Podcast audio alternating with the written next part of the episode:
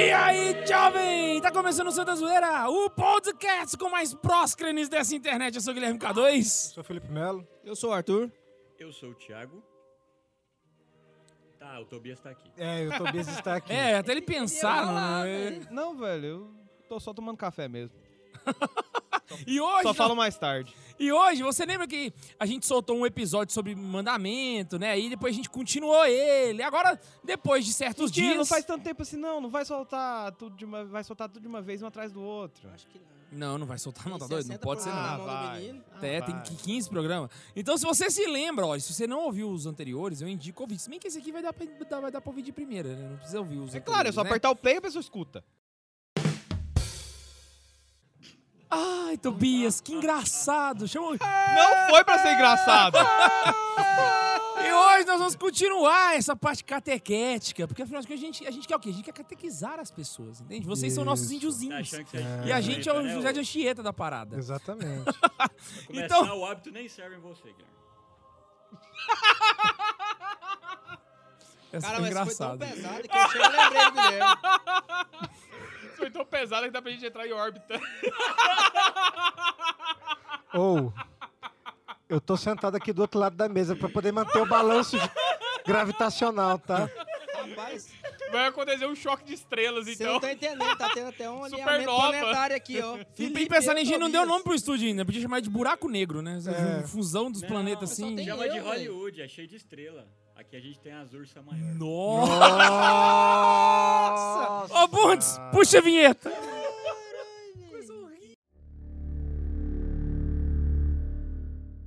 Vai começar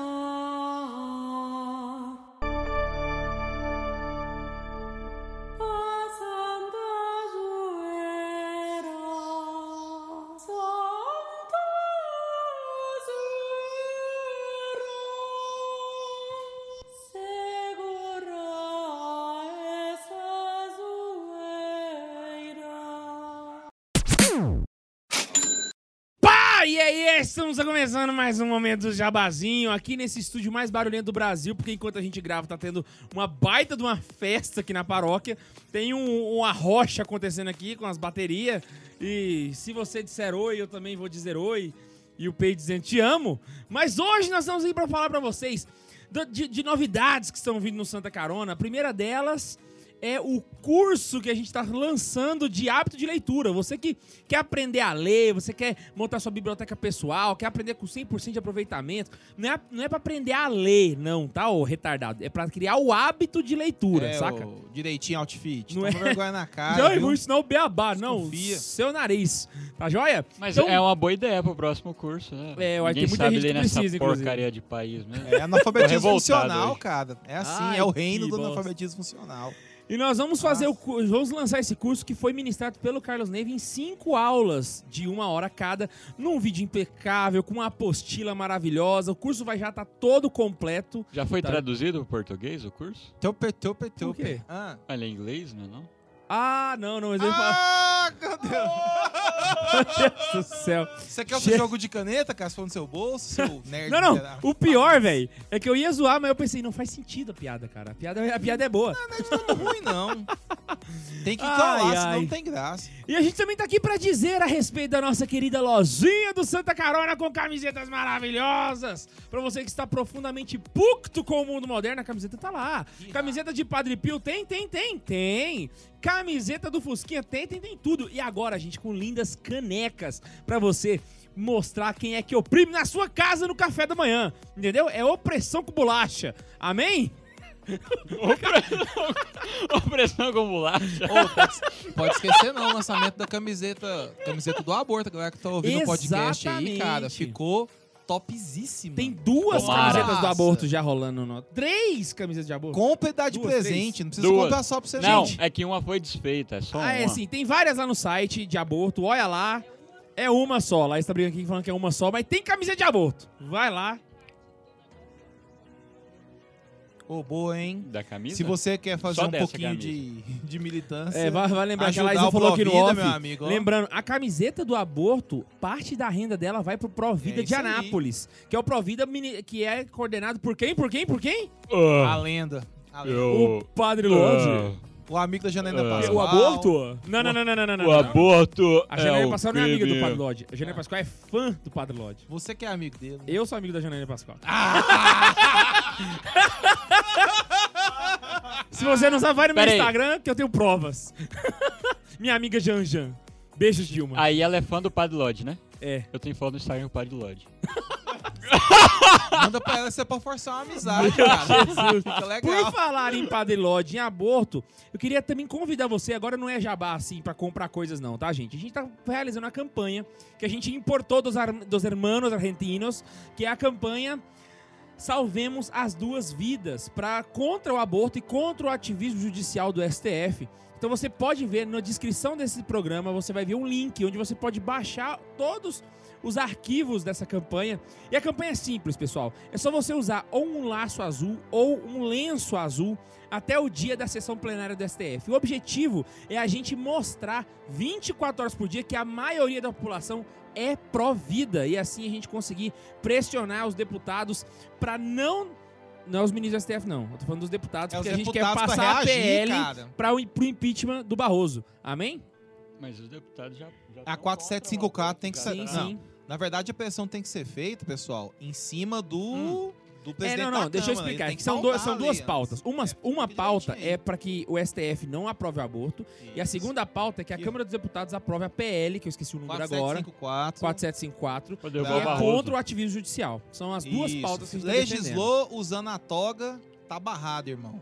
É esse, esse o problema. Exatamente. essa palhaçada. Então a ideia aqui é a gente fazer isso, viu, pessoal? Você vá e, e pega seu lacinho azul, pode, você pode fazer um. Os arquivos são de graça, você baixar, faz camisa, faz lenço, faz banner, faz escambau. Vamos fazer barulho pra poder falar por aqueles que não têm voz. Beleza? É isso aí. Então vamos lá, Tiagão, temos e-mails. Temos e-mails. O primeiro é do Vinícius. Agora o Tobias aparece. É, eu acho que ele ia falar, ele puxou o Pô, microfone. aí tá. Fala aí, ô. Deveras Pucto. Diga algo. Você tá de bom humor, né, cara? Não, véi, todo mundo tá falando que eu. Tá desligado?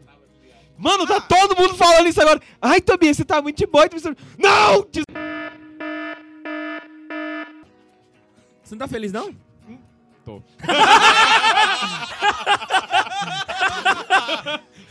Transparece, Você cara. não sabe por que eu tô feliz? Você vai lá no canal, tem um vídeo lá, onde nós fizemos um jabá absurdo pra, nós, pra minha biblioteca católica. Você que um dia falou pra mim que eu não tinha chupa que é de uva. Você quer saber como Bota que você faz o Tobias feliz? Você quer saber como faz o Tobias feliz? Vai lá no canal e assista. Ó, e, e- mandei mensagens pra aquele pessoal lá, mandar o livro do mês de setembro pra mim. Obrigado. Ah, tá. Já parou de falar de novo o nome da editora. Só quando tiver o próximo. Vamos lá, Thiago. Vamos Vai, parar é. de lenga-lenga. É, o primeiro e-mail é do Vinícius.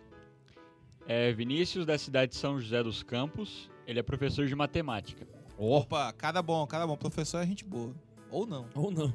Ou não. Olá, pessoal do Santa Zoeira. Estou gostando muito dos episódios, principalmente dos posteriores ao 44. O nível está altíssimo.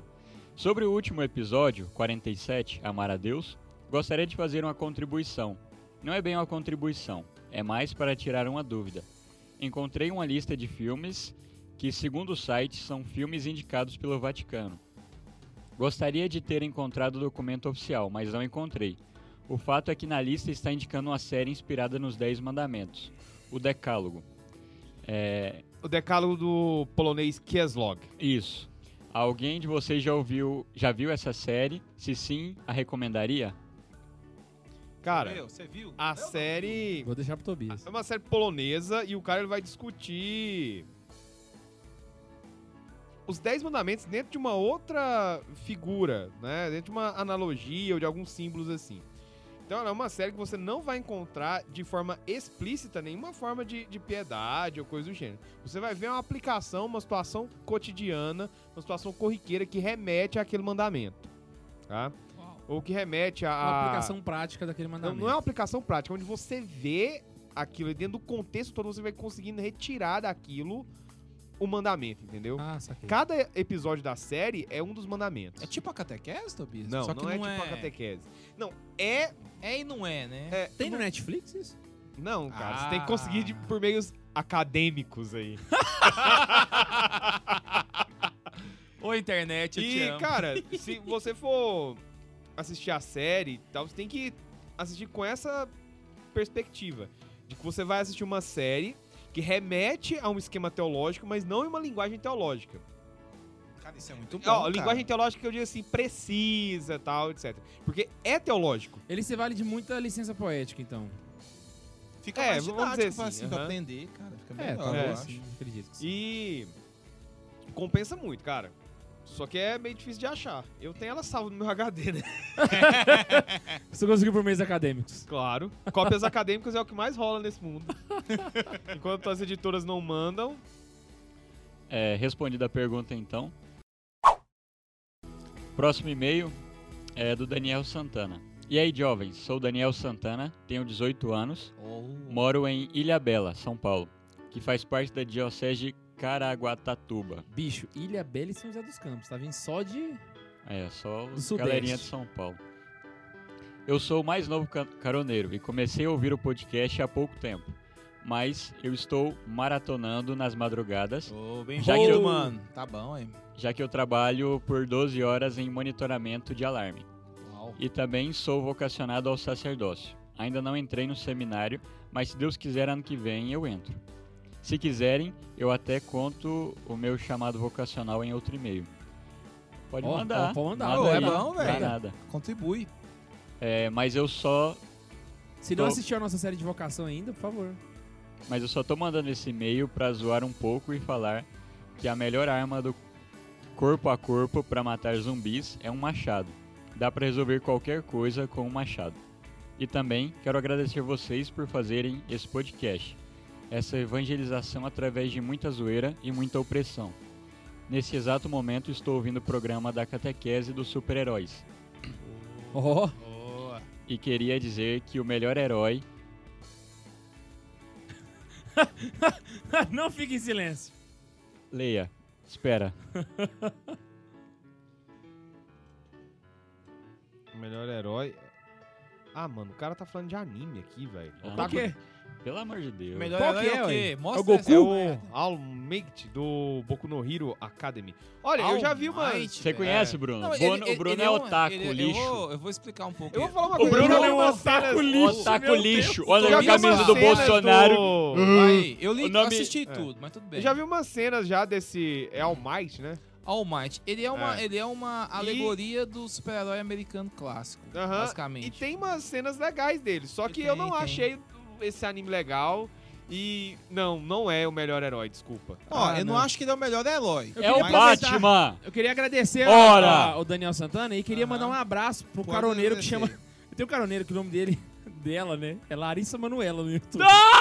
Oh, E ela escreveu hoje, inclusive, que Santa Carona é a Liga da Justiça e eu sou o Batman. Eu vi, É, eu vi Nunca. isso, cara. isso aí eu discordo- também eu achei ruim Discordo isso aí. Foi diametralmente. Nunca serão, jamais serão. Jamais conseguirão. I am the Fatman.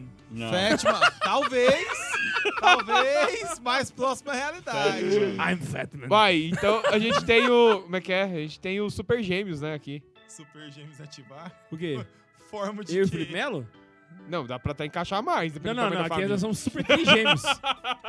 Nossa, não tem problema não, cara. É, Ai, ai. continuando o e-mail. Aliás, eu recomendo muito e tenho uma enorme visão vocacional sobre ele. Olha aí, velho. Eita, Sem conta... Não, tem umas coisas legais nesse anime especial, Tobias. não sei- acho que você não assistiu ele todo. Só Não. pra, pra fechar. É, que eu acho que ele percebeu é porque ele é um daqueles animes bem piegas que fala do, do idealismo heroísmo e tal. Do É heroísmo. uma, uma cena e legal. É quando legal, explicam pra sabe? um carinha isso lá é assim que, olha, você vai entender por que seus pais morreram quando você achar o herói que for lutar por você. É massa, velho. É legal. o único anime que eu assisti foi Death Note. Então, Ah, eu Você- acho muito bom. você cresceu no apartamento, cara. Relaxa. Não, bicho. Não fala assim assim de mim, não. Eu tô com depressão. É Palavras sério, machucam? Eu, não, não, não. Eu, termi- eu terminei, eu terminei o Breaking Bad e eu tô órfão. É sério. Ah, Eu não sei Decálogo aí, ó, pra você assistir. Ô, assiste Billions. Billions é massa, velho. Na hora que você escuta lá. se Decálogo Tá não tem episódio seis. que o, o principal fala assim, say my name. Não adianta. Pra mim. Um abraço a todos vocês e que viva Cristo Rei. Que viva! Ô, Aí ele mandou uma observação e eu queria dizer que é do Daniel Santana, o Santa, o Santa Carona, o Santa Zoeira, não tem nada a ver com isso. Elfos são iguais aos franceses. É tudo viado. Aê! Fadinhas da floresta. Muito bem, A cara, segunda muito parte bem. da Iron observação. Foot, Dying. É isso Segunda aí. parte da observação. Anões Forever. Quero muito um dia jogar RPG com vocês. Cai pra dentro, mano. né? Boa, vem, mano, só boa, vem. boa. Eu tô com uns livros de 3D e T aí. Bora jogar um 3D e T? Eu tô querendo montar uma mesa, mas o jogador só me cabula, cara. Triste. Eu tô com uns livros de 3D e T. Bora jogar. Vamos lá então? Tem mais e-mail? Beleza, galera. Então vamos voltar para o programa, porque hoje o bicho vai pegar na Oppression. Bora lá, vamos! E hoje a gente vai continuar, gente, falando sobre os cultos, os verdadeiros cultos a Deus. Como se cultua, né? né? É, Os cultos da church, os Assembleia cultos de da Deus, Assembleia. e aí, a primeira coisa que eu queria perguntar pra Tobias, eu não sei É, se nem vai furar o roteiro, mas o que que raio de próscrenes é isso? Eu não entendi nada. A ideia era explicar isso mais pra frente, mas já que você pediu, a Proscrenes ela tem duas é, aplicações mais comuns. Não, é o que que é ela, pra depois falar como é que aplica. Vou explicar, cara. Eu vou explicar. É porque nisso você já fala o que que é o negócio. No rito oriental, nas igrejas orientais, você fala da Proscrenes é normalmente o ato que você tem de veneração a um ícone. Quando você para na frente de um ícone, faz uma Teotokos. Tucos! você para na frente de um ícone, você faz uma prostração rápida e se benze, né? Faz o Inclusive, sinal da é, uma, cruz. é uma prática dos, dos orientais e dos ortodoxos. Eles têm na, na casa deles o canto dos ícones, em que eles fazem a Uhum. Próscrenes Com diversas vezes. frequência. Ei, peraí, peraí, só- Basicamente- Só, só uma pausa. Isso é. eu- eu tô- ligou na minha cabeça, não significa que seja, tá bom? Isso é muito parecido com a sala do santo que tem no Nordeste. Eu pensei a mesma coisa. Não é? Porque é, uma, é uma- um Fernando canto falou. da casa onde só tem imagens, no, no caso lá, né? Do, do- um abraço aí pra Fernando de Juazeiro. Fernando, Lá no Inclusive, o Meu Fernando padrinho transmitiu a, a, a renovação dele lá. Da renovação da Casa do gente. Foi Santo. sucesso. E, e, tipo, será que tem alguma coisa a ver com isso? Eu Agora fiquei Tem, com isso na então, cabeça. tem, tem sim. Tem sim, É, certamente. aquela- Mas devia saber, né? Tem aquela história da, daquela cidade no Nordeste que acolhia os judeus fugidos. Então deve acolher também. Não, inclu é, Deve é- essa um- ideia da sala do santo. Tô zoando, gente. Sério que foi zoeira? Eu tô tentando me Eu, eu, esforçar. tava tentando terminar, que eu ia dar uma voadora nele pra cá de ser besta. Ah, Não, mas a, a cidade do Nordeste que acolheu os judeus tem mesmo. Só antes do Bios Ô, continuar, pra encerrar, a. Sala do Santo, ela foi uma, foi uma ideia, né, que implantou na- no Ceará pelo Padre Cícero. Foi ele que começou com, com, com esse... Com essa...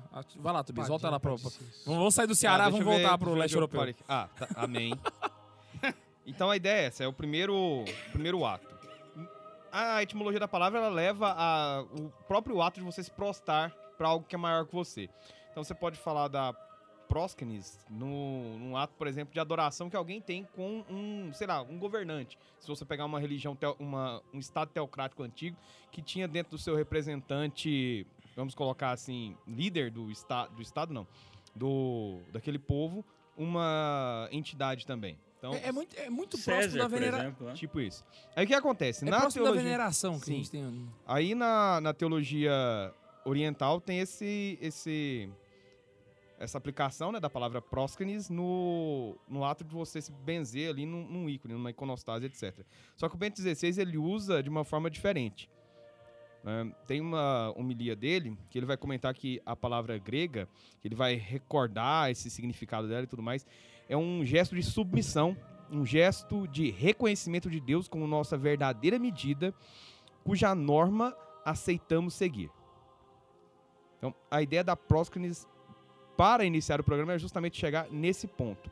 Ou seja, tratar primeiro desse ato de submissão a Deus, que é básico do legítimo culto que deve ser feito a Deus. Por que, que a gente vai fazer esse culto a Deus? Porque simplesmente você pode pegar o ponto básico, porque ele é o criador de tudo e ele merece tudo e tudo vem dele e vai para ele. Então só por isso você já adora Deus. simples e unicamente.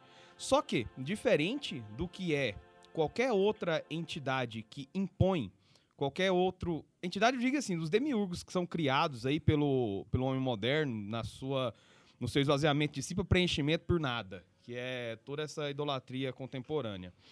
O ato de adoração, se você pegar o catecismo, lá no parágrafo 2096, vai estar reconhecer como Deus, Criador e Salvador, Senhor e Mestre, amor infinito e misericordioso.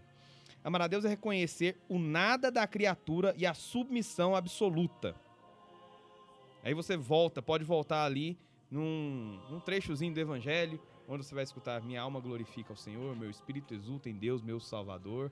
Porque Olhou, olhou, para para sua humilde serva Exatamente. e por aí segue. Esse é o ato inicial de submissão. né, que é feito a Deus, você encontra no parágrafo seguinte do catecismo. Então, quando o Bento XVI ele lembra Próscrates, ele vai fazer uma, uma reflexão que é uma mudança que o ser humano faz, que não é uma mudança baseada na, na imposição de Deus, mas é uma mudança que é baseada na percepção da criatura que precisa do Criador e que ela se entende como um nada por essência. O ser que ela tem é unicamente exclusivo de Deus e ela é um ser por participação de Deus. Consegue compreender? Então a próxima vez que o Ben 16 lembra é mais ou menos nesse sentido. E é o reconhecimento de Deus como meu todo. E você percebe a vontade de Deus de você ter esse ato de próscanes com ele. Você vai, então, no momento de entrega, compreender a vontade de Deus e você vai compreender, essa coisa vai crescer ainda né, na, na nossa compreensão. Que a vontade de Deus ela é igual amor e que esse amor também é igual a sabedoria e que essa sabedoria é igual a bondade infinita. Relembrando Hanus von Balthasar no Solo Amor é digno de fé. Já foi invocado duas vezes nesse podcast, hein? Que Já. que é isso? Ah, cara, Santa Zoeira. vocês me dão tempo. Isso aqui é o problema. From Baltasar, rogai por nós. Ah. Até o Tobias travou nessa. Vixe! Mas tá, não, ele não era um cara legal, ele era da herege, não. Será? Ele é tipo o tava Tomás, né? Tomás Torquemada. Brincadeira. Bom. Agora, Continuando aqui a ideia do, do anotar. Era mais ou menos o seguinte. O, o que ele propõe, né, no livro que eu comentei antes, mas eu usei só o título para a gente poder iniciar a reflexão do podcast, foi a seguinte noção de que era perceptível a criação, era perceptível que havia um Deus criador e diferente de qualquer outra cosmologia, cosmogonia que é pensada pelo, pelo homem, mas pensada não no sentido de acolher a revelação, mas de tentar organizar intelectualmente essa criação dentro de um sistema que possa ser abarcado pelo homem na sua compreensão limitada. Nisso daí a gente sai, inclusive, do campo da teologia, entra apenas no campo da filosofia, e a gente vai ter a distinção clara do que é o Deus dos filósofos e o Deus do, da fé. É mais ou menos o seguinte, o Baltazar, ele lembra que Deus, ele se revela, e ao revelar-se, ele mostra-se como prático amor. Simples e direto. E nisso, continuando aqui com a, uma- a reflexão do padre ele vai fazer uma outra comparação extremamente genial. Ele vai pegar a raiz etimológica da palavra adoração para a gente poder fazer uma uma reflexão que é importantíssima e que leva a essa, essa esse ponto que é invocado aí pelo von Balthasar. enquanto o Tobias procura essa passagem, eu só queria chamar a atenção para uma coisa. O Papa Bento XVI fala dessa da, da, da no sentido de participação em Deus. Isso é uma coisa muito importante. Não é uma mera submissão por você reconhecer que Deus é um tirano sanguinolento que pode acabar com a sua vida num piscar de olhos. Não, você tem um grau de participação muito imperfeito, mas você possui um grau de participação na vida divina. Portanto, existe uma relação muito mais íntima entre você e Deus do que supõe a existência de uma divindade distante que organiza um cosmos matemático, né, como se fosse um grande sistema de engrenagens, e você é uma parte insignificante. Não. Você, como tem uma pequena participação na vida divina, isso dá, isso torna o vínculo entre vocês dois um vínculo único. É, falando dessa participação na vida da Trindade, tem o ícone chamado Trindade, do autor. é o- Andrei Rublev. Isso. Andrei Rublev. É, e aí os- as três pessoas divinas estão numa mesa e embaixo tem um quadradinho, né? E ali disse que é o universo. Então é para demonstrar essa participação nossa, né, junto à Trindade. É, a gente é só esse quadradinho aí e na verdade isso é o universo. Então a gente é menos que esse quadradinho. Aham. É uma observação do. Continuando o que o Felipe estava falando sobre essa submissão à vontade de Deus, ela não é uma onipotência arbitrária. Ela não é como surgiu uma teologia do Guilherme de Rockham, que é uma, um império de Deus contrário à nossa percep... contrário à nossa vontade, contrário ao que nós podemos fazer. Se a pessoa ela não quer, ela não quer. É simples. A vontade de Deus ela não é um determinismo cego. Ela não é uma tirania, um despotismo, ela não é opressão, ela não é anulação da liberdade da criatura. Porque se fosse assim, ele teria nos construído como baratas que fazem apenas o que é programado biologicamente para elas fazerem. A vontade de Deus ela é sabedoria, que ela plasma-se na criatura racional como uma lei amorosa que impressa sem violência no coração do homem. Ou seja, o homem ele tende para aquilo, mas se por algum motivo, como no orgulho, que a gente comentou em vários outros programas aqui, ele se nega a isso, tudo bem. Deus não vai subjugá-lo por isso, mas se segue né, no seu caminho. E ele pode conhecer nisso daí, se ele aceita essa lei que é impressa nele, ele pode encontrar, né, ele pode crescer em humanidade, ele pode crescer em verdade, ele pode crescer em bondade e em liberdade, em sabedoria e em amor. O, isso aqui também é aproveitando um pouco do que o Orozco colocou. Inclusive, é uma coisa interessante você falar isso, porque quando você vai, vai ver, por exemplo, no Islã, como é que funciona a relação entre o homem e Deus, Maktub. É justamente essa onipotência arbitrária. Quando você traz isso para o âmbito do cristianismo, se você pega eh, o próprio conceito de graça irresistível que os calvinistas têm, né? que, que outras denominações têm, isso é uma coisa que vai contra a, a- vai contra, a- acho que o mais elementar da, da, da relação de Deus. Como assim Deus é, basicamente força o indivíduo para um determinado, por um determinado sentido, né? É, a gente pega a parábola do filho pródigo. O filho chega assim, pai, dá minha parte na herança e porque eu vou meter o louco, entendeu? E o pai fala, meu filho, não faça Mais isso, café. mas passa. Tá aqui a sua porção da herança. Vai lá. E olhando para a estrada, esperando que o filho volte. E é isso que Deus faz conosco. Ele não nos constrange, não nos força a tomar nenhum sentido. Por um motivo muito simples: não há amor sem liberdade. Não existe amor sem uma possibilidade de negar esse amor. O amor tem- só é amor quando você doa voluntariamente, quando você escolhe fazer essa doação. Se é uma coisa automática, é servidão. É uma escravidão. Eco. E servo qualquer um pode ser. Exato. E eu tava dando uma olhada aqui no Fé Explicada e tava pensando exatamente nisso que vocês, vocês falaram. Se Deus tivesse nos feito para algo que não fosse, o próprio Fé Explicada fala, que não fosse prestar o culto a Ele, seria sem sentido nos ter feito, né? Porque seria indigno de Deus ter criado uma criatura para que, não, que ela não louvasse. Mas da mesma forma, tem essa perspectiva de que Deus nunca corre atrás de ninguém, né? Tem que ter essa liberdade de ir ao encontro, né? Deus se mostra e dá permissão até aos anjos. Exatamente. E nisso entra a questão do Deus que se revela, né? E com isso a gente pode começar a pensar realmente na latria, que é o que você começou a explicar pela perspectiva do, do culto aos ícones, né?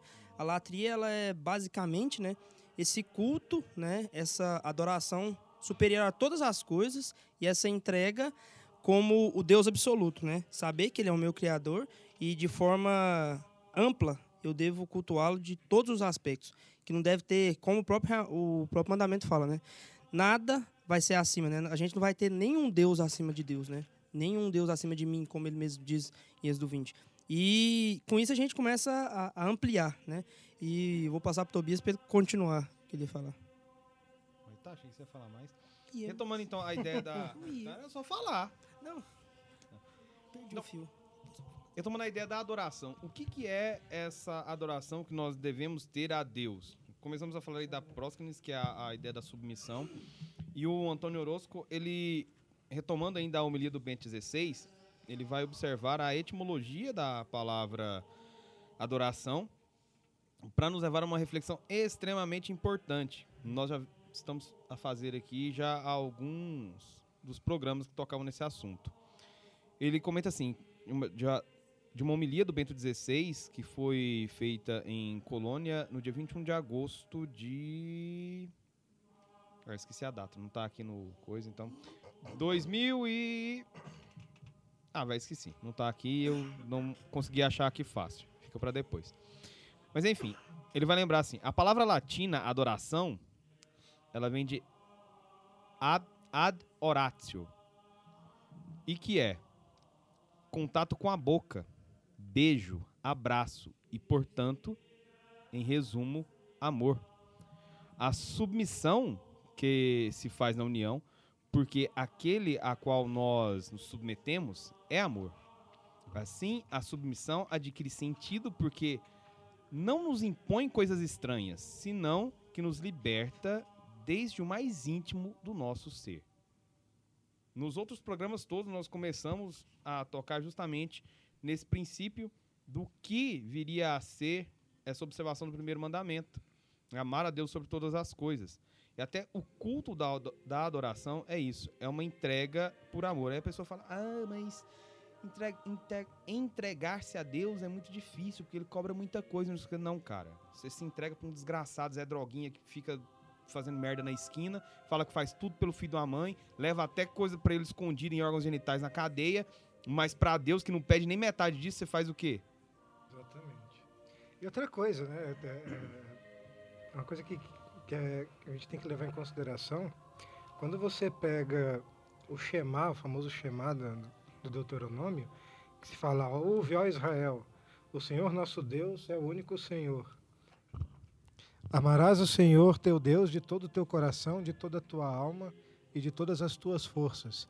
Quando isso é, é, quando, quando houve o Shema, quando, quando o anúncio né, do ouve ao Israel, né, o Senhor, vosso, o Deus é o único Deus, e amarás o, Senhor teu Deus de todo o teu coração, de toda a tua alma, de todas as tuas forças, o que há é um convite para que nós possamos exercer a liberdade total e completa. Formos pegar, obviamente, pegar do ponto de vista exclusivamente racional, é evidente que aquelas coisas que nos desviam do nosso fim último viciam, e os vícios são, são grilhões, são coisas que nos aprisionam.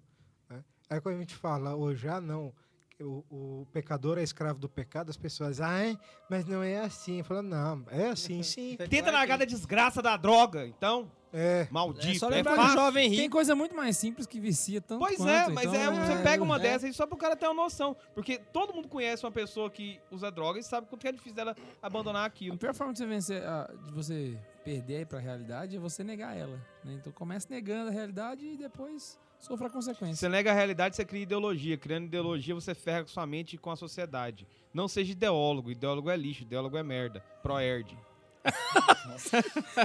É quase o Lutando M contra as agora. drogas. né, Que é isso? na luta contra as drogas. Que isso? Proerd é o da polícia programa. tá saindo agora. É, então, se você for pegar, por exemplo, os gregos, os gregos é, é, falavam sobre a, a liberdade. O que, que é a liberdade? É a autodeterminação para o bem. O fato de você ter livre-arbítrio é apenas um aspecto da liberdade. Você não é livre por ter o livre-arbítrio. Agora, você só alcança a verdadeira liberdade quando você se autodetermina para o bem. E o bem supremo é o que? É Deus. Né? E Deus, como bem supremo, né, o próprio catecismo fala que o homem tem a vocação de manifestar a fé em Deus, né, pelo seu agir, em conformidade com a criação, né, que nós somos imagem e semelhança. E com isso a gente percebe que os primeiros preceitos né, abrangem a fé, a esperança e a caridade, né, para essa entrada, né, realmente no culto. E com isso a gente percebe que é necessário fazer esses atos deliberados de, de fé, né, para conseguir cada vez caminhar mais no- nesse rumo, né, da, da latria, porque não adianta eu dizer que eu vou manifestar minha fé se eu não a exercito, né? E com isso a gente percebe exatamente que essas virtudes, ela tem que ser manifestada no nosso cotidiano, né? O próprio Tobias estava citando a questão da, da prisão, né? Tem até a- o próprio São Paulo fala, né, que é pela liberdade que Cristo nos libertou. E, e Jesus libertador. sei que você ia cantar aquela Jesus humilha Satanás. Não, Até assustei, velho. não. Enfim, Cara errado. Eu tinha perdido o fio da meada aqui, mas eu tô lembrando aqui. É, então, nisso a gente deve procurar realmente, né? Como primeiro passo, né? Conhecer as verdades de fé, né? É, caminhar realmente pela razão ligada à fé, né? Para não cair nem no fideísmo, nem no racionalismo, né? Ter essa caminhada concreta, dessa ligação de aceitar a, a fé, né? E às vezes ver que a razão, às vezes, não vai conseguir tanger. Esses dias eu tava conversando com um menino, que eu dou aula de crisma para ele, provavelmente quando sair o programa já vai ter crismado. E ele é um rapaz que se converteu de uma forma diferente, ele se converteu de uma forma mais racional. E aí eu fui explicar para ele exatamente a questão da Trindade. E aí eu falei algumas coisas, eu virei para ele assim: "Você não entendeu, né?" Aí ele riu e falou assim: "Eu entendi algumas coisas". Eu falei: "Pois é, quando alguém fala, por exemplo, em grupo de jovens, você não deve ter frequentado grupo de jovens. O pessoal tem o hábito de falar que que fé é o ato de caminhar e não ver o chão, mas acreditar que Deus vai colocar. Fé é o ato de se abandonar. Eu falei, não, fé realmente é o ato de você ver uma coisa, ver que a sua capacidade não consegue entender e aceitar aquilo. E se ver menor diante daquilo. Esse né? Porque- negócio de, de fé é caminhar sem ver o chão, esperar que Deus ponha o chão. É aquilo que Satanás falou para Cristo. Te atira daqui de É. cima desse monte, porque é, de, cima desse prédio, porque está escrito que aos anjos ele deu ordem o que o Cristo já- sustentarão para que ele não tropece em alguma pedra. Não, não, não, não. É porque tem um contexto disso. Tem. pegar, por exemplo, Abraão seria uma, uma, um exemplo, uma exemplificação de- de- dessa anedota, dessa, dessa metáfora, entende? Abraão, quando Deus vira e fala assim, é, vá para a terra prometida que te darei uma descendência da sua maior que parentela, a- não sei o quê. Tem a até uma areia, música saca? protestante. Ele não revelou para. Abraão propriamente dito o que, que aconteceria e quais seriam as consequências de to- todas, todas as decisões. Ele foi e no meio do caminho Deus foi. Foi a mesma coisa que acontece, por exemplo, com o leproso que ele tinha que se apresentar pro, O pro, sacerdote. pro sacerdote e Deus vira pra ele e fala assim, eram 10, né? E aí eles vai e se apresentam ao sacerdote. E aí eles olhavam e falavam assim, mas a gente não tá curado, né? Mesmo depois. E no meio do caminho eles foram, né? Então é um, é um ato de, de, de, de acreditar, entende? Então Confiança, é, tem, tem um assim. contexto pra dentro da frase, né? Não, não que... Eu vou- mas, mas eu entendi o que você falou. Eu vou entendeu? resumir aqui o, o ato de fé que vocês estão falando na frase de uma mulher que nem católica era. Mas. Simone Veil. Hum, Mas só se acredita, só se tem Ela. fé quando você fundamenta isso. né? Sim. Ela era uma, uma judia, mas ela não morreu judia, ela morreu um proto-cristã, quase qualquer coisa perto do cristianismo, mas não cristã. E ela Quase! passou. Quase, velho. Na trave! Ela quis seguir o caminho dela, errada. Mas tá bom, ela era legal mesmo assim. Ela tá no meu hall de gente errada legal. Tipo ela. Minha caneca quebrou. Pô, velho, mas o Olavo é meu herege Então. favorito, velho. A Simone veio. Ela comentou um uma seguinte nota, com- como foi o processo, o processo dela de. Ela era ateia, né? Virou ateia no, transcorrer da vida dela. Ah, ela ah, um detalhe sobre a vida dela. Ela conseguiu bacharel em, filosofia dela com 15 anos de idade. Tá? Isso lá na Alemanha. Toma essa, Larissa Manoela. Nossa, velho. Não, e o mais massa é que a Meu Mar... Deus, Ô, o Felipe tá ó, muito... você sabe que é o tenso? Para, para, para, para. Eu percebi uma coisa extremamente problemática aqui agora. Hum. Acabou o café. Não, faz tempo. Sabe não, que- então faz mais. sabe o que, é o mais café, eu queria disso? mandar um abraço pro caroneiro. Tem um caroneiro que o perfil dele no YouTube é Larissa Manuela. Ah, é aquele que curtiu lá. Queria mandar um abraço pra essa pessoa, não sei quem é, mas. Um, tem Um um abraço, seguidor, vira a gente, por favor. Pelé. Não, Quem Então, tá a Simone veio, sério ela disse assim: Ah, sei. Alguma coisa mais forte que eu me obrigou pela primeira vez na vida a me pôr de joelhos. Ela teve alguma coisa bem parecida com um fenômeno místico, assim. né? Ela sofreu umas graves crises de enxaqueca, mas ela gostava de entrar numa igreja para escutar os órgãos tocando. Aí ela, numa dessas visitas dela à igreja, passava por crises fortes de enxaqueca e ela entrou nessa. nessa. É, do André Frossard. Mas o, o esquema da Simone Weil foi isso. Ela conseguiu perceber que ela tinha contato com muita literatura religiosa, mitológica de várias partes do mundo. E ela, nesse momento que ela passou por esse. por essa experiência, assim, não sei até que ponto é, é correto dizer que era mística ou não. Mas enfim, ela teve uma percepção de que algo maior que ela é, existia e era algo que merecia essa próscrenes dela. né? Foi o abaixar-se. Você podia falar da sua queridíssima Santa Teresa Benedita da Cruz. Não vou fazer edit Ah. hoje não, já falei muito dela já. Ah, Deixa eu falar. falar da questão da conversão dela. Fala aí, Tobias. Por quê? Porque a conversão dela é exatamente uma conversão intelectual. Ah, velho, a Edith Stein é Bem coisa linda, aí, maravilhosa, né? E o que acontece? Inclusive, eu tô com um livro aqui que fala dela, olha. Por coincidência, tem uma parte aqui que fala, que fala dela, olha. Qual livro é esse aí, Tobias? Chama Introdução ao Personalismo. De quem? Juan Manuel Burgos. De qual editora?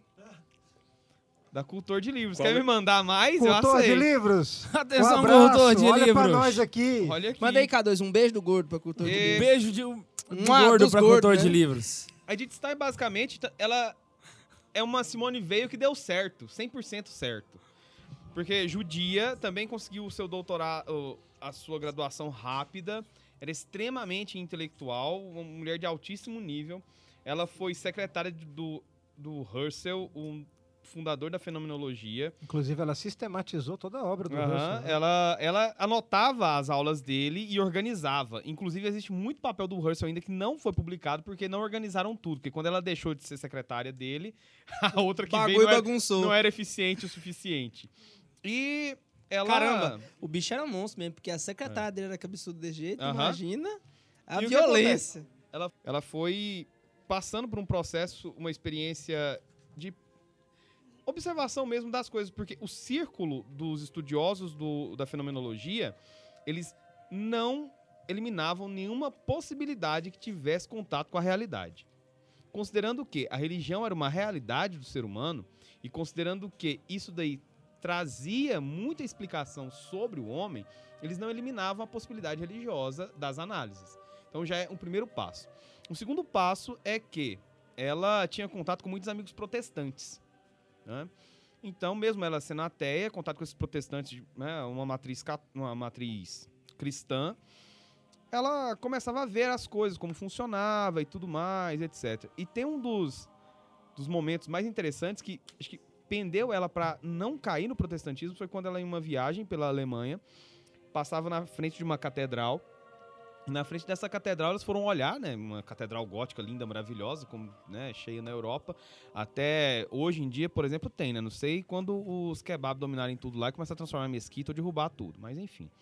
Até lá a Polônia reconquista tudo pra gente. Se Deus Amém. quiser, amém. Amém. Então ela entrou com as amigas nessa catedral pra ver mesmo, né? Apreciar a beleza em si. E lembro que nós já falamos sobre beleza o tanto que ela é importante nesses fatos. Inclusive, eu acredito que eu até já contei essa história aqui em algum outro podcast. Mas hein, vou repetir, se você achar ruim, achou. Ela entrou então, observou lá aquele lugar extremamente bonito e tudo mais. E do nada, enquanto ela esta- estava com as amigas fazendo esse Eurotrip lá, entrou. entrou uma senhora com uma cesta de compras no braço, parou em frente ao sacrário e foi rezar, naquele silêncio né, que habitava aquele templo. Ela olhou aquilo, ela nem estava perto de, conver- de conversão ainda, mas ela olhou aquilo e sentiu algo muito bom, que foi perceber que no meio de todo mundo, uma pessoa, ela foi para um lugar específico para ter um contato direto com Deus. Aquilo marcou ela e futuramente ela comenta é, em suas memórias. E em uma situação na qual ela estava passando a noite na casa de um casal amigo dela, né, foi passar uns dias com eles e tal, ela ficou com insônia. E no ato de insônia, ela saiu na biblioteca e encontrou o livro errado, na casa errada, na hora errada. Mein Kampf. Hã? Não, ainda não tinha sido publicado. Ah, tá. Ela achou autobiografia de Santa Teresa d'Ávila. Inclusive, tô com o livro dela aqui também, olha só que coincidência. Esse é da Quadrante. Quadrante, manda aí. Beijos, quadrante. Qualquer jabazinha aí. E ela leu a autobiografia de Santa Teresa d'Ávila em uma noite. Quando ela terminou, ela só falou assim: encontrei a verdade. Pronto, a partir Era o disso livro ela. da vida, né? É. Da vida, eu queria saber. Uma Autobiografia. noite? Foi. Cara, é Santa Teresa Benedita da Cruz. pouco, velho. Você quer se achar quem Caramba, perto dela, cara? A gente, a gente pega o livro, cara. A gente demora Velho uma semana pra poder passar na primeira página. Aí quando você começa a ver as coisas, por exemplo, Porque eu tive um amigo, deixa eu contar uma história Um aqui, lembrando disso nosso, aqui. Um amigo meu, Num domingo ele tarde. falou assim que ia ler o Descoberta do Outro Gustavo Corsão numa tarde de domingo. Eu só falei Um vai lá, nosso. meu amigo. Acho que não terminou ainda não, né? É, Domingão tá... Enfim, continuando. Porque se tivesse conseguido, era o Rafael Bueno. Só. abraço, Rafael. O único que eu acho que pode chegar perto, talvez ele leia metade só. Gostei daquele Agora- livro, mas agora- achei um pouco difícil. Demorei dois dias pra ler. Eu li um livrinho esses dias, achei muito bacana, cara. É um livrinho pequenininho de São Tomás. Aí o pessoal comenta o e ente é assim, essência. Aí o Arthur vira e fala assim, não, eu vou ler também, e passa, não vai vir gravar não, Arthur? Não, Arthur tá em casa, passando mal lá, com o livro do lado dele. Caiu em coma. Então, é esse tipo de experiência que uma pessoa passa é, no encontro-se com Deus a partir de outra. de não de uma. Como é que a gente pode dizer? Não de, de um encontro sentimentalista com a fé.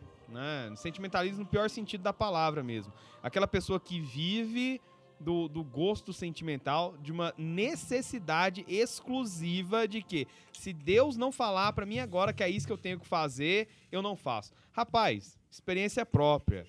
Vou falar pra você que uma das melhores coisas que você se liberta é de quando você esquece isso. Faça o que você tem que fazer, o resto Deus se vira por você. E agora uma coisa interessante também. A gente tem que, tem que, a partir desses exemplos, ver que é possível você chegar ao conhecimento de Deus pela, pela via racional? É.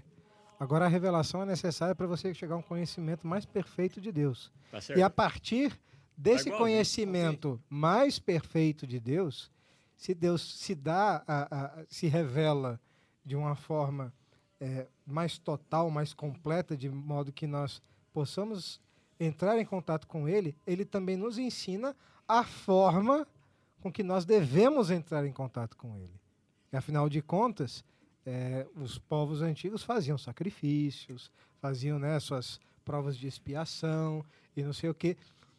Eram maneiras imperfeitas de você suprir de uma maneira eh, eh, litúrgica, digamos assim, a- essa maneira de se aproximar de Deus. Como eu vou me aproximar dessa divindade que é inabarcável? O homem sempre volta-se para Deus, né? Então, Sim. na sua imperfeição, é ele um tenta ser buscar religioso. formas de fazer isso. Então, Exato. aí nascem essas... Exatamente. essas... Então, Deus, na sua infinita bondade, é, além de se, de se dar a si mesmo, né, se revelando aos poucos, preparando aos poucos o homem para um conhecimento mais perfeito dele mesmo, ele nos ensina a forma correta de você se aproximar dele, de você prestar culto.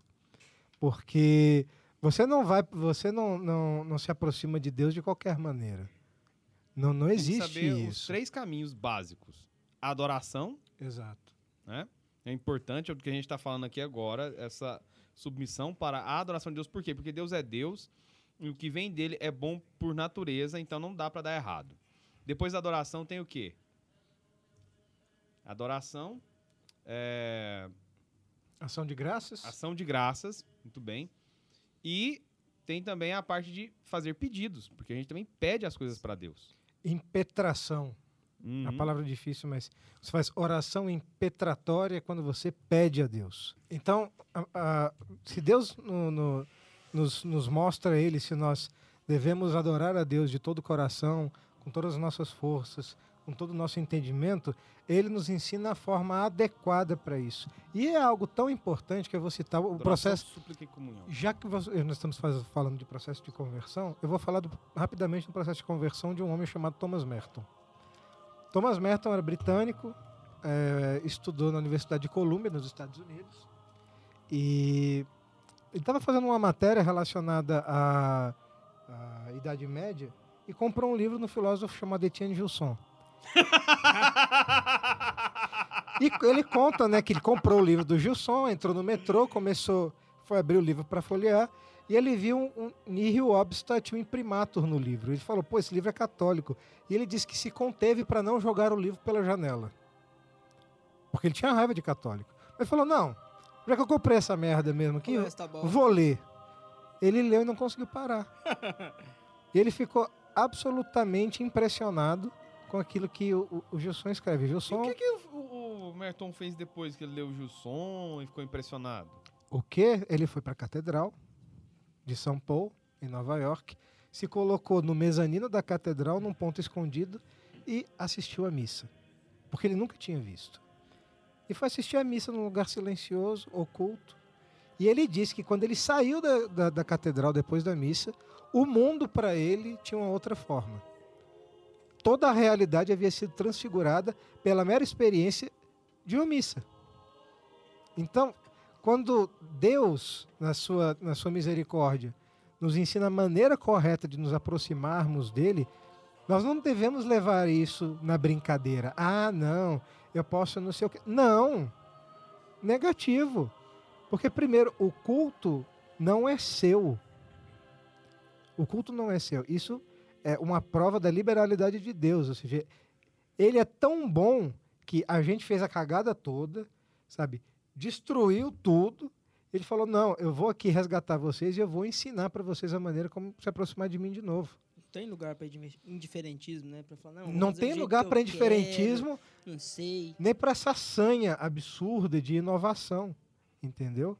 Uma coisa que as pessoas precisam aprender é o culto a Deus por excelência é o culto litúrgico. O culto litúrgico que se consubstancia na Santa Missa. E a Santa Missa é aquilo que está no missal. É isso. É aquilo que está ali. Inclusive, A missa não é show! a missa não é padres, ou fu- futuros Não padres. existe show Quando é que missa. vocês vão entender? Sa- eu vou A falar pro- missa não é show! falar para os seminaristas que estão ouvindo. Ó, vou te dar uma dica. A parte preta é o que você fala, a parte vermelha é o que você faz. Pronto. É isso. Round one, fight!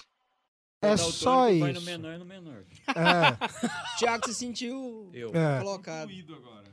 Então, assim, então, o negócio, quando você modifica o culto a Deus para satisfazer o seu sentimentalismo barato, a sua superficialidade, essa necessidade por glicose espiritual, entendeu? Você vai desenvolver, você desenvolve uma doença espiritual, uma espécie de diabetes mesmo, entendeu? É, você Porque- vira dançarina do Ei, dá-lhe diabo glicerina, mesmo. hein? É, dá glicerina.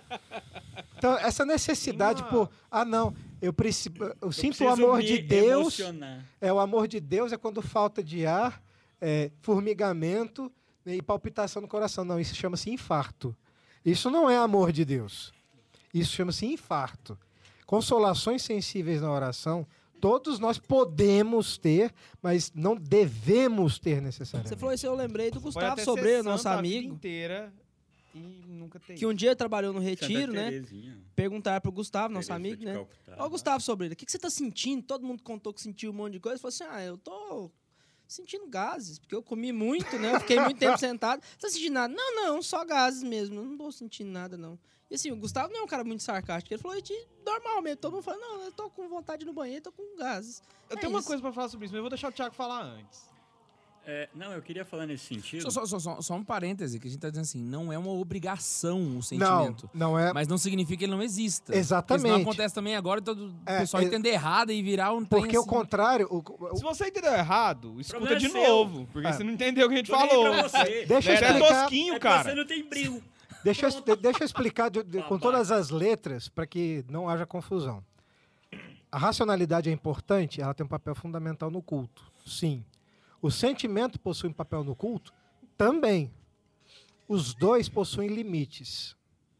Vai, vai chegar num ponto, nós temos exemplos de grandes santos que não vão conseguir entender as suas, suas situações e vão sentir um, uma aridez, um deserto muito intenso. O que é que vai sustentar você? A fé. A fé em Deus. A fé te sustenta. Nós vivemos pela fé. Não que só a fé importa, isso não é, não é coisa de protestante, não me entendam errado. Uhum. Mas a- nós não podemos racionalizar a- o nosso culto a Deus de modo que se transforme num teorema, numa função, numa senoide, eu- coisa eu- do eu- O tipo. teísmo ou racionalismo? É é uma pergunta aqui. Então, assim, É, entra a gente pode entender que a parte de sentimento que existe no culto, ela tá estritamente ligada à parte musical do culto. Quando você. Sim. Assim, Sim. ordinariamente falando. Sim, entende? Então, sim, exato. Você pode ver é- isso também essa seria a função, por exemplo, do. Pelo- pelos graus. Pelo sentimental, depois pelo racional, entende? Ter Aham, essa não, não, via sim. de, de conexão. Exato. E dentro disso, de o homem ser um, um indivíduo que busca adorar algo ou alguém, É, a gente percebe isso já no começo da Bíblia, né, no Antigo Testamento, quando Abraão, Isaac e Jacó, é, antes de eles terem uma religião coletiva, eles têm a religião pessoal. Então, não é que o meio fazia com que eles tivessem religião, não. Eles, por si só, já buscavam a Deus. E assim, o homem começa a, desde então, buscar também a Deus. Né? Todos os homens de todos os tempos buscam algo para adorar, ou alguém. Né? Inclusive, quando se fala, por exemplo, de Abraão, fala-se que Abraão era um justo.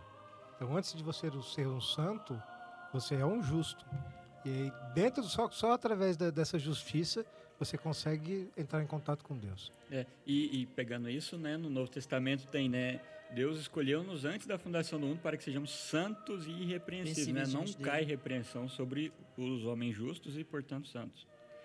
É, depois, adoração, como vocês falaram, é algo litúrgico. Então, a, no Antigo Testamento fica muito claro isso. A nossa oração deve subir aos céus como incenso que se queima diante de Deus. Né?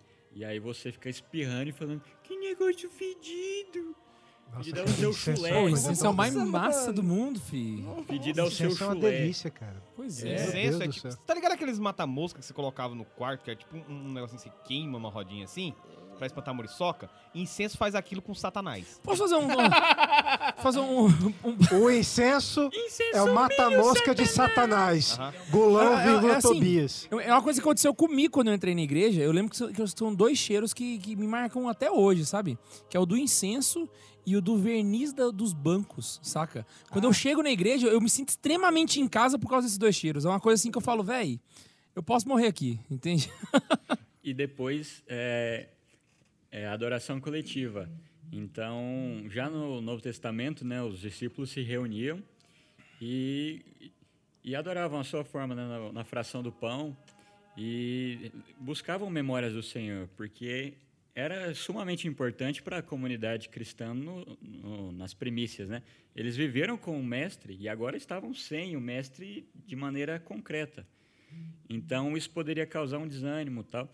Então o que, que eles faziam? Relembravam, né? E, e eu, eu penso, né, que é, começaram a escrever justamente sobre a vida do mestre para ficar mais claro, né, as memórias, né? A gente está perdendo, então vamos anotar isso aqui porque é importante. E depois foram se passando o tempo e chegamos a, a como temos hoje, né? Passando pela Idade Média, enfim, Renascentismo. E a adoração coletiva, né? O homem é, em conjunto, como Deus criou, é, vai até o Criador para é, é aquele it missa est, né? Vão, a missa acabou, então vocês juntos agora vão fazer da sua vida um verdadeiro culto a Deus, esse culto que sobe como incenso aos céus. E eu não posso deixar de citar a bela oração de São Tomás para a adoração, adoro-te devota, lá tens deita, Inclusive, As quintas-feiras são tradicionalmente dedicadas na igreja A à adoração do Santíssimo Sacramento. É. E de uma forma rápida, só pra gente terminar essa parte da latria, né? é, eu queria citar dois exemplos, falar de uma forma bem simples, de duas conversões que tem realmente essa questão do caminho de ir fazendo pequenos atos de fé e consentimento, né? Um é o Scott Hahn, né? O Todos os Caminhos Levam a Roma, ele é mais famoso e a conversão dele demonstra isso, né? Esse ato de fé que ele vai fazendo cada vez mais. Ele chega ao cume do protestantismo, mesmo, ele mesmo fala que ele é o, um dos maiores protestantes que existiu e depois ele vira o Lutero reversa, né? Ele traz as reversas, né? Ele traz todos para a igreja. Disseram que ele era fraco e superficial? Ah, aquele cara lá merece levar um murro, sabe onde, cara? Exatamente. Na cara dele. Peraí, peraí, peraí, o quê? É, você sabe disso não? É uma longa história. é me- era meu o livro. O quê? Pegar rasgar aquele É o livro. quê? Ele falou assim que o Scott A gente tá, só pra quem não tá ouvindo, não tá entendendo, a gente tá fazendo uma referência ao Iago do 2D de Teologia, que a gente deu um livro pra ele, e aí ele fez uma análise de Scott Hunt dizendo que ele era fraco e razões para crer. Peraí, o, o Scott. Razões para crer o- é fraco. Peraí, peraí. Doutor Scott Não. Hahn, com uma biblioteca de mais de 40 mil volumes. E é só espera uma fraco? coisa. E superficial. Ele não é doutor Véi. só do lado da igreja católica. Ele é doutor dos dois lados. Fraco Ele foi doutor protestante e depois conseguiu crescer como doutor. Iago, dois Ds de teologia? Iago, Enfia esses dois Ds no seu... Nariz. Dá um pra cada nariz. Eu não xinguei. Um pra cada narina. Vai lá. Xinguei, Podia deixar, mas- cortar? Segue, segue. Ah, Ô, segue logo porque eu tenho coisa E pra aí? falar, velho. Beleza. Desgraça. E foi aí, mal, cara. Você cê- já falou demais. Agora é cê nossa vê- vez Aí, aqui. Agora é a nossa vez. Foi mal. Caguei. Padre, Vai, Arthur. Como é que é quando a igreja proíbe de escrever e de ensinar lá em, em latim? Esqueci. É, E aí- E aí o, aí, o. Scott tem essa, tem essa. Põe silencioso esse celular aí pra nós. É, e aí o Scott tem essa conversão de realmente, ele vai conhecendo os padres da igreja e tal, chega aí na missa, né? A dele é mais fácil conhecer, é mais de domínio público. A, a outra conversão que eu acho interessante e, e percebe-se nele esses pequenos atos constantes de fé que a pessoa faz, que é isso que a gente deve fazer, né? Todo dia fazer pequenos atos, não precisa ser nada extraordinário, nada gigantesco, só pequenos atos. É o Joseph Fadeli, que era é o ex-muçulmano, né? O livro dele chama O Preço a Pagar por Me Tornar Cristão. Deve ser. E já foi, já foi indicado esse livro no, no Santa Zoeira há anos atrás, já, inclusive. Bastante Esse livro é muito bom. Esse livro é muito bom, Muito bom. meu Deus. E assim, a conversão dele se dá. O ponto crucial é de um dia que ele conhece um, um católico e ele até fala, ele pensava que os católicos fediam, que eles eram retardados e tal. Sério. Tem uns que é assim. Principalmente Não, se ele não, virar pra você e falar são assim: o senhor fuma, Não tabaco. são católicos. Raditrade não é católico. É, não é nem gente, quanto verdade. mais católico. cara. Raditrade é um Meu regresso. coração rejubila de alegria ouvir essas evolucionista, né? coisas. Quando eu disse que a primeira religião Véi, você pessoal, ficou parecendo um batutinha com esse negócio. Amebas não são pessoas e, portanto, não, não tem religião, não Meu Deus. são Tá, ninguém. vai. Enfim, e aí o que acontece? Ele quer contestar, ele pensava que os católicos não tinham um livro. E ele quer contestar o católico, né, num diálogo que eles têm, falando assim: não, é, falar da superioridade do Corão. E aí ele vira e fala assim: vocês não têm um livro, né? O católico vira e fala assim: temos. Que livro? A Bíblia. Vocês têm livro? Tem. Nossa, vocês têm organização? Temos. Ele falou assim: me dê esse livro para que eu leia, medite e compreenda o quanto esse livro é inferior à superioridade do Islã. Ele falou assim: não, eu não vou te dar o, o evangelho primeiro. Vou fazer assim: ó, medita o Corão. Você já leu o Corão? Aí ele fica todo sentidinho e fala assim: claro! Eu sempre. Ele falou: não, você já meditou e tentou entender se há verdade dentro dele? Aí ele fica meio em xeque e fala assim: não. Falou, então faça isso. Nessas férias, eles eram soldados na época do Saddam Hussein. E aí ele volta e medita e começa a ter muitas dúvidas, vai pro imã, o imã não consegue responder, ele volta com o rabinho entre as pernas e já. O primeiro ato de fé, né? Ele vai ver e fala, nossa, eu tô errado. Só que ele não admite. Aí depois ele pega o evangelho e fica louco. E aí ele começa a se É na, converter. naquele momento que ele pega o evangelho de João e diz assim... No E pão da verbo, vida. Eu ia falar. O verbo estava com Deus e o verbo era Deus. Ele, peraí, Jesus no Corão é chamado de a palavra de Alá. Pra lá de lá. Isso, né? E aí, o que que acontece com ele? Você falou aí, eu até lembrei de uma coisa. Ele sonha com um homem do lado do rio, falando pra ele sobre pão da vida. Um homem grande, forte, com, com traços marcantes. Diálogo com Trifão, versão 2.0. E aí ele sonha com esse homem e lê, e no mesmo dia, ele lê João 6 e ouve falar do pão da vida. E ele Meu êxtase. Deus! E aí, quando ele entra em êxtase, Eu acho que o velho. Tobias ficou vermelho, velho. Tá da cor do nosso banco aqui. Preto vermelho. Eu acho que o velho era Santo Antônio. Aí inventaram a missa do, Vermelho, do pão. nossa, puta merda. E só para falar do incenso, acabei de falar, do Padre Demetrio saiu agora. Incenso stud a te benedictum ascendit a te domini et descent super nos misericordia tua. Que o incenso sobre a Falou ti... pouco, mas falou bonito. Fudeu tudo. Não, traduz, velho. Galera tem que entender o que você tá lendo. Que o incenso suba a ti na sua, na sua bendita presença, Senhor, e desça para nós sua misericórdia. E aí, voltando ao Joseph Fadel, né? Ele começa esse processo de conversão escondido, né? Porque ele era de uma família muito respeitada e tal. E se ele se convertesse, ia ser uma vergonha. E aí, nesse processo, vai acontecendo muita coisa. E por, ele tem um primo que era do da inteligência é, da, na, lá na, Arábia- na Arábia Saudita, né? E aí o pai dele fica sabendo que ele se converte, os irmãos dele entram lá e vê que ele tá muito sumido. Ele começava a, Sei, a ir pra igreja. Começa a ir... começa a ir muito pra igreja, né? A tarica do João não sobe mais. Ele começa a ir pra missa e, e no- aos domingos a esposa dele ainda não se converte. Aí um dia ela pergunta por quê, ele apresenta a Bíblia. Os dois ficam enclausurados ali, encarcerados querendo ler a Sagrada Escritura, e um dia o irmão dele chega lá, porque ele tava muito estranho, não queria mais assumir, ele era o primeiro filho do, do pai dele, ele ia cuidar dos negócios, né? E aí o que acontece? O pai dele, o pai dele pede esse primo dele, que era da inteligência, para pegar ele e levar ele e ficar preso. Aí ele fica primeiro numa sala com 50 homens, numa sala de 10 metros cúbicos, que não tinha latrina, era só um cantinho que eles cagavam e escorria, saca? Aí ele passa de 120 quilos, ele tem 1,90m, ele passa 120 quilos para 60 ele já não parece mais um homem. Aí depois que fazem isso com ele, ele, ele fica num lugar. Enfim, ele chega, né? E aí a hora que você pensa assim, não, o suplício dele acabou, não. Aí agora ele vai ficar num lugar pendurado de cabeça para baixo, todos os dias eles vão afogar ele, vão dar um choquinho nele, espancar Ele ele. era batizado falar, igual o pessoal era batizado na Romênia? Todo Não, dia? ele não tinha. Ah, é, exatamente. Aí. Era daquele jeito? É. Vocês sabem como que era o batismo na Romênia? Na prisão de Pietzi. E gelava também. Como é que era? É. Ah, você acordava todo dia. Isso era normalmente feito com seminaristas e sacerdotes. Você acordava, era uma prisão comunista, só pra variar, para religiosos.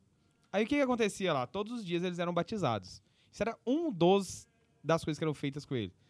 Ah, eles eram, né, colocavam a cabeça deles entre um grande barril com é, cheio até a tampa de fezes e urina. Só isso. Todo dia. E pra finalizar, a gente passar a PP do Lia, eu vou terminar a história dele pra falar o que, onde eu queria chegar. Aí o, o Joseph Fadelli, após tudo isso, ele. A única coisa que ele pensava era: eu não posso negar a Deus, porque as pessoas que me trouxeram essa verdade não vão pagar se eu disser. Então, assim, além do ato de fé, ele pensava nos próprios cristãos. Ele falou assim: eu ainda não sou cristão, mas eles não podem pagar pela minha ruptura com a minha religião. Então, assim, você vê a bravura e a, e a audácia que o cara tinha. Então, realmente é isso. Uma coisa que as pessoas normalmente acusam os católicos, os protestantes, isso é muito comum. Falando que, ah, vocês idolatram os santos. Fala, meu amiguinho, isso não é verdade. Isso não é verdade por um motivo simples.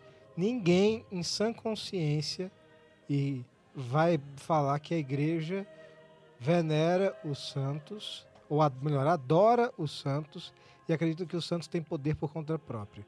Isso aí é fanfarronice, é mentira. E olha, essa coisa é brega. brega. Entendeu? Passou. Quando nós veneramos, e nós não adoramos, nós adoramos apenas a Deus, nós veneramos os santos. Por que nós veneramos os santos?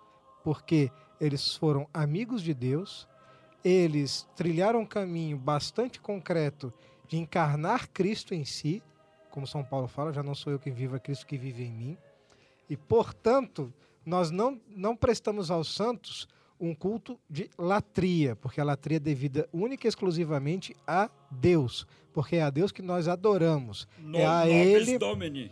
É- nobis. e é a ele que nós nos submetemos. Os santos nós prestamos uma veneração, um culto de dulia. E para você que não entende o que é culto de dulia, eu vou explicar.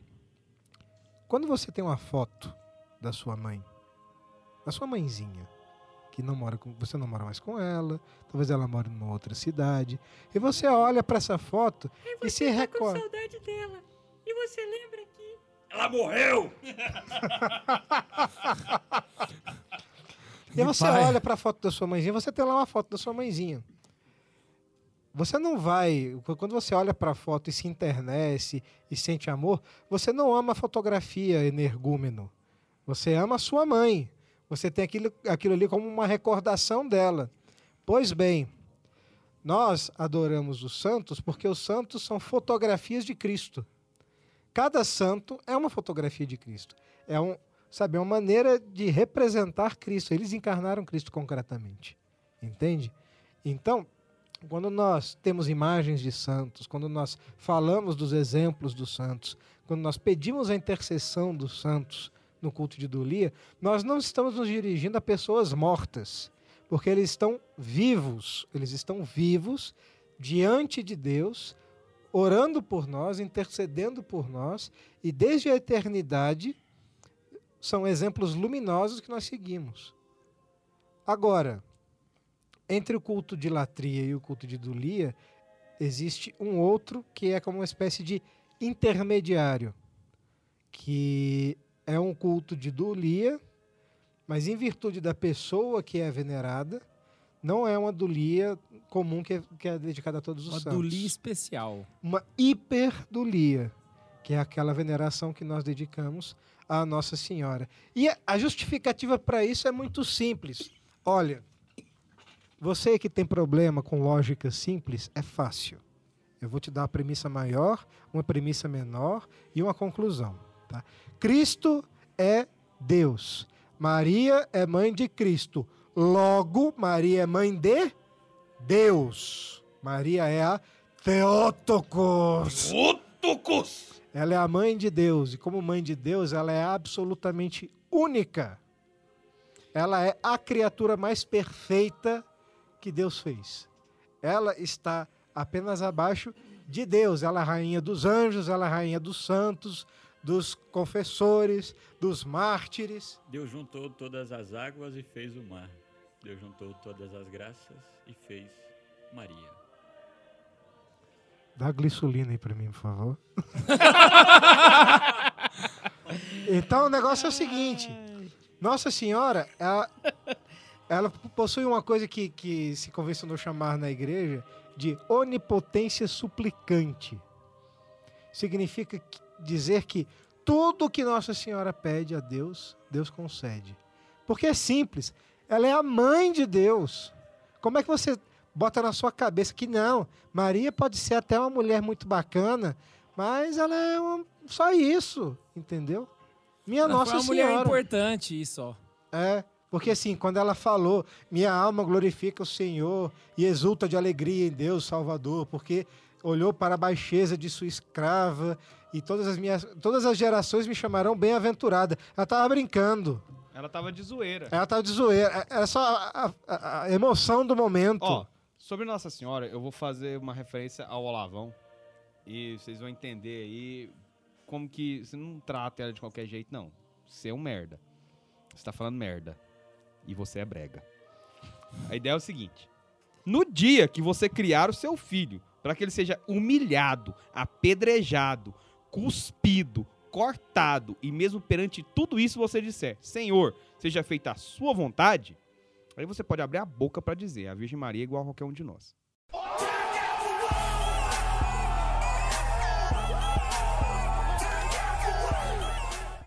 Exatamente.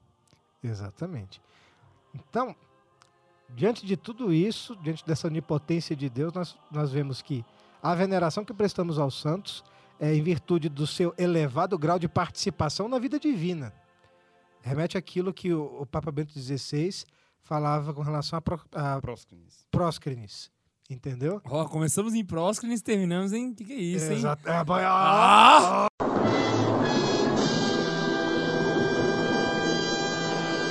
O que, que é isso? Entendeu? O roteiro do Breaking Bad que tá É. fazendo isso aí. É a, é a submissão e participação na vida divina. Os santos tiveram a participação mais perfeita na vida divina. E Nossa Senhora Refletem teve. diretamente um dos aspectos de Deus. Exato, Na sua exato. sua amizade com Deus. Exatamente. E Nossa Senhora teve uma participação especialíssima. Espe- Afinal, vocês imaginam, Jesus Cristo era verdadeiro Deus e verdadeiro homem.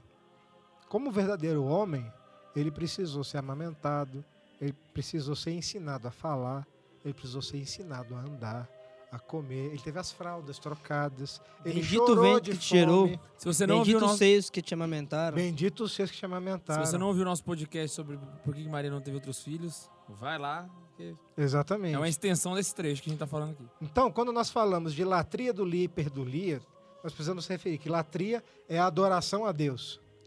A hiperdulia é a veneração que nós prestamos à Santíssima Virgem Maria, sempre Virgem Maria, pelo fato dela ser uma criatura única em todo o panorama da criação. E nós prestamos a veneração de Dulia aos santos pelo seu grau de participação na vida divina, porque, e porque eles foram é, encarnações de Cristo nesse sentido, como se fossem fotografias. Eles viveram a vida de Cristo em caminhos muito específicos e eles são exemplos que nós cristãos podemos seguir seguramente para fazer com que Cristo viva em nossas vidas. É em virtude disso. Toda a glória de Nossa Senhora e toda a glória dos santos são derivadas necessariamente da glória eterna e infinita de Deus. E é por isso que nós veneramos eles, não é por outro motivo. A gente não acredita que Nossa Senhora é uma espécie de orixá que vai conceder pedidos porque ela tem poder por si mesma. Aliás, esse negócio de sincretismo é uma merda. Falei. E é brega. E é brega. E é brega. sobre os cultos, né, a diferença dos cultos. Quando eu estava no seminário, a gente rezava lá o, a liturgia das horas, né, todos os dias. E quando tem os santos, né, vai para uma páginazinha especial e aí tem a história do santo, e tal.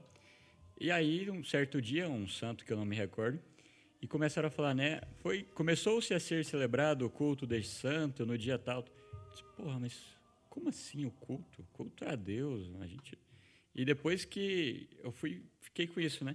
E depois eu fui, porra, tá errado. E aí eu fui pesquisando tal, tal.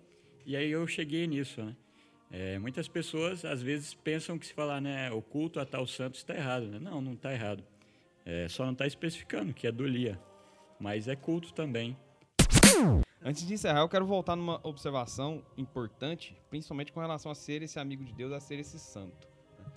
Tem muita gente reclama assim e fala, imagina como naquela idolatria das virtudes de Jó, que você ser justo, você estar perto de Deus é você ter sucesso na vida. E essa proximidade com Deus, ter esse preenchimento com Deus é uma coisa que é lembrada muito na ideia do fatos divino, do patos divino, que mostra que algumas pessoas elas têm essa participação maior com Deus, ou seja, elas são divinizadas a partir de Deus, elas têm uma proximidade, uma amizade íntima com Deus. E são pessoas que não necessariamente não têm é, sucesso na vida. Se você for olhar a vida dela e pensar na vida de um grande milionário, ela tem uma vida desgraçada. É, vão na contramão do mundo. O Pondelli faz uma observação muito interessante nisso num livro sobre Dostoiévski, que eu não tinha falado dele ainda, mas falei agora. É, ele fala assim: olha, estarmos em comunicação com Deus ou invadidos pela transcendência não significa necessariamente que possamos fazer sucesso, que possamos dar bem na vida. Na verdade, na maioria dos casos, a gente vê que nesse mundo é o contrário. O ser amigo de Deus é, é justamente trazer muitos olhares negativos para você. Você fala assim, ah, mas isso é ruim então, não sei o que. Cara, não é. Se você entender a profundidade do que é ser esse amigo de Deus. Você ser esse amigo de Deus é você compreender a verdade, você ter uma entrega tão plena a Deus, você ter de fato um amor real por Deus e uma compreensão né, do poder de Deus na sua vida que nenhum problema tem sentido uh, eh, para você.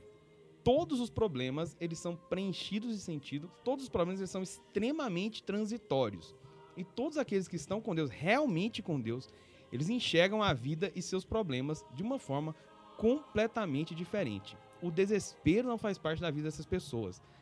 Os males, as dores, as angústias não fazem parte das vidas dessas pessoas. O Chesterton ele lembra muito bem uma observação com relação a essa amizade com Deus, uma frase sobre os discípulos, que é quando ele comenta assim que Jesus prometeu a seus discípulos três coisas. Né? Eles seriam completamente destemidos, absurdamente felizes e com problemas constantes. Porque é estar na contramão do mundo, apesar de estar no mundo. Então, quando a pessoa ela é esse amigo de Deus, próximo a Deus, ela consegue ter essa entrega real a Deus, qualquer decisão, qualquer coisa nessa vida, ela passa a ter um sentido além de si mesma. Qualquer problema, ele é preenchido por alguma coisa que vai ser eterno, enquanto tudo mais vai passar. É o que nos leva ao verso de Santa Teresa d'Ávila, um verso famoso, inclusive, mas que muitas vezes a gente não pensa no peso que ele tem. Que é um trecho de um poema dela, que no livrinho da Quadrante que eu falei antes. De quem? Da Quadrante. Ah, Quadrante? Beijo, Quadrante. A eficácia da paciência. E é quando a gente entende o que, que é essa entrega a Deus, esse amor a Deus de fato. Quando a gente cumpre mesmo esse mandamento, que é algo que faz a gente pensar na seguinte observação de Santa Teresa: nada te turbe, nada te espante. Tudo passa. Deus não muda. A paciência tudo alcança. Quem a Deus tem, não lhe falta nada. Só Deus basta. Ora, se você de fato tem uma proximidade com Deus, se você de fato se faz amigo com Deus, qualquer outra coisa perde o sentido, qualquer outra coisa é nada, porque você já tem o tudo. Bom, diante disso, só posso falar. Dou-te graças, meu Deus, pelos bons propósitos, afetos, inspirações. Ai, gente, chegamos ao final de mais um podcast sobre o primeiro mandamento. Olha, a gente falou. Ó, só, só, só uma partilha aqui pra, pra quem não tá ouvindo. O Arthur ele, eh, foi que. Se teve é pra quem não tá ouvindo, por que você vai partilhar? Faz sentido. Ah, o Tobias hoje O tá Arthur igual ele, um ele teve a ideia. cavalo gente- mal domado. É coisa pra tudo quanto é lado. o Arthur teve a ideia de a gente fazer um programa sobre cada mandamento. Aí a gente fez o primeiro. Aí Não, não, não era deu um tempo. sobre cada, não. Se fosse, tava bom. Aí, é um sobre Era um sobre os três. Era um sobre os três. A gente falou do Aí primeiro, deu três não deu sobre tempo. um. Aí nós gravamos o segundo programa sobre o primeiro, não deu tempo. Aí a gente tá terminando o terceiro Mas programa tá sobre o primeiro. Olha, na verdade, dava mais, sentido. hein? Dava mais. Porque, pensa só, o primeiro é amar a Deus sobre todas as coisas. Foi um programa trinitário, foram três pra tratar de um. Turn down for what? Então eu espero que vocês estejam gostando. Se tiver, escreve nos comentários, compartilha com quem você acha que precisa. Olha, envia esse programa pros catequistas, gente. Os catequistas que a gente tem aí ao redor do Brasil, mandem pra eles, porque com certeza eu acho que vai ajudar bastante. E não se esqueçam de clicar no joinha, de baixar se você quiser. No SoundCloud você pode baixar. escutou e não gostou. Fala pra ele que ele tá errado. Fala pra ele que ele precisa de Não catequese. esqueça de ler o nosso blog, tá bom? Atenção, você que, que é de alguma editora aí, ó, beijo pra você. E não esquece de ir na loja de Santa Carona, loja.santacarona.com, porque o bicho vai pegar beijo no coração e... Tchau! Isso foi brega.